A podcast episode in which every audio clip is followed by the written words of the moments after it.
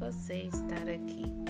Lição 14 do livro Fonte Viva, Testamento Xavieriano, pelo Espírito Emmanuel. Indagação oportuna.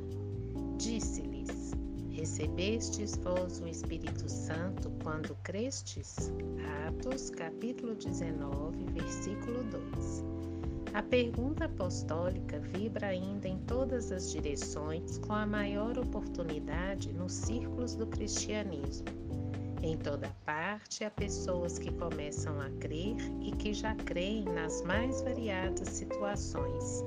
Aqui, alguém aceita aparentemente o Evangelho para ser agradável às relações sociais.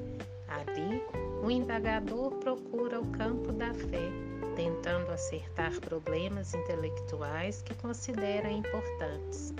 Além, o enfermo recebe o socorro da caridade e se declara seguidor da Boa Nova, guiando-se pelas impressões de alívio físico.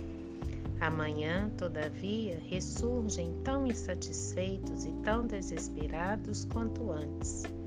Nos arraiais do Espiritismo, tais fenômenos são frequentes Encontramos grande número de companheiros que se afirmam pessoas de fé por haverem identificado a sobrevivência de algum parente desencarnado porque se livraram de alguma dor de cabeça ou porque obtiveram solução para certos problemas da luta material.